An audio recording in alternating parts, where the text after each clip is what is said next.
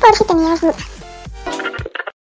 ¿Qué hola chicos? Espero se encuentren muy bien. Bienvenidos a un capítulo más de nuestro podcast Por si tenías duda. Aquí a mi lado está Mariana. Hola Mariana, ¿cómo te encuentras hoy? ¿Cuáles son los temas que has pensado tocar en este episodio? Hola Jackie, todo muy bien. Ya un poco harta de estar en cuarentena, pero siempre viendo hacia adelante. Para este episodio quisiera tocar un poco el proceso que conlleva hacer el branding de la marca para todos aquellos emprendedores que nos escuchan. Oh, sí, me parece perfecto. Al hablar de branding nos referimos a la creación de todo el concepto de una marca. Incluye el logotipo, los colores, la identidad corporativa, entre otras cosas que lo hacen única. En el proceso podemos distinguir tres pasos que no pueden faltar, teniendo el plan de marketing, brand mantra y el ciclo de vida de los productos. Una de mis cosas favoritas es el plan de marketing. La combinación de las cuatro P de una forma correcta puede asegurar un 98% del éxito del producto. Y para no ser tan técnicas, tomemos una de las marcas que ambas admiramos y creo que todos conocen, claro, Starbucks. Como producto que es la primera P, no solo vende un café caliente o frío, sino también una clase y un estándar.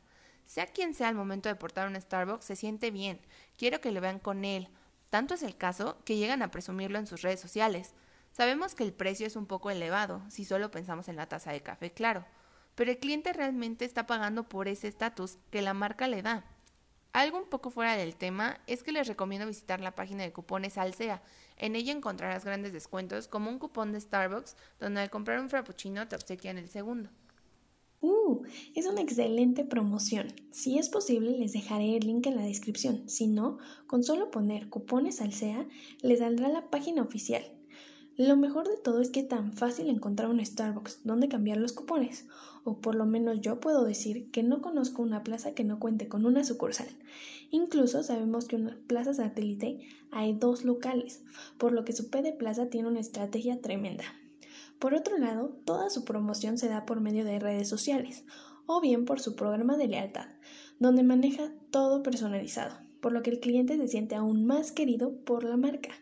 Starbucks supo hacerlo. Desde un principio planeó todo también que actualmente es la marca más reconocida por su servicio y productos. Aplausos para Starbucks.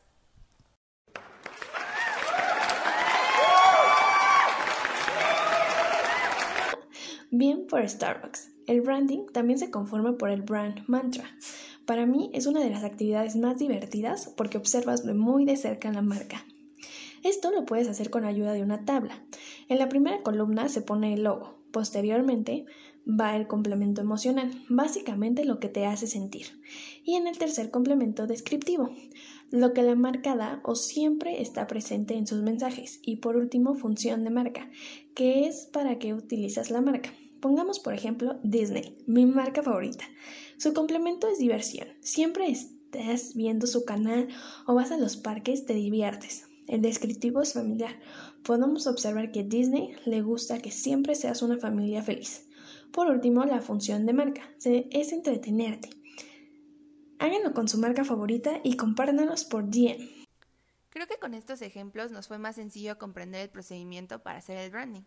Por último, vamos a hablar de las cinco etapas del ciclo de vida de un producto, empezando con el desarrollo, que es donde entra en juego el branding posterior.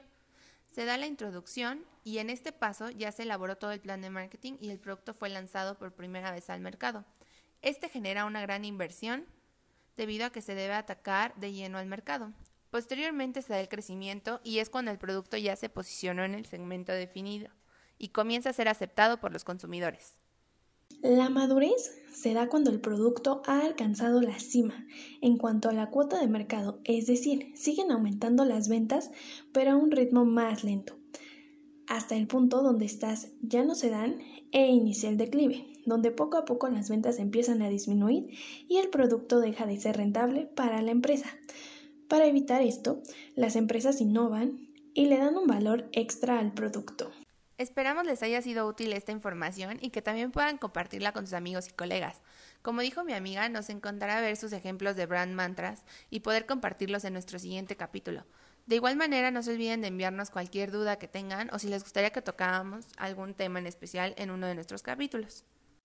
No olviden seguirnos en nuestro Instagram. Nos encuentran como arroba mariana con doble i guion bajo ort. Y Yakis3998.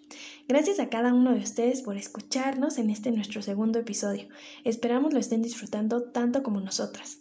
Esto fue por si tenías duda y nos vemos en el próximo episodio.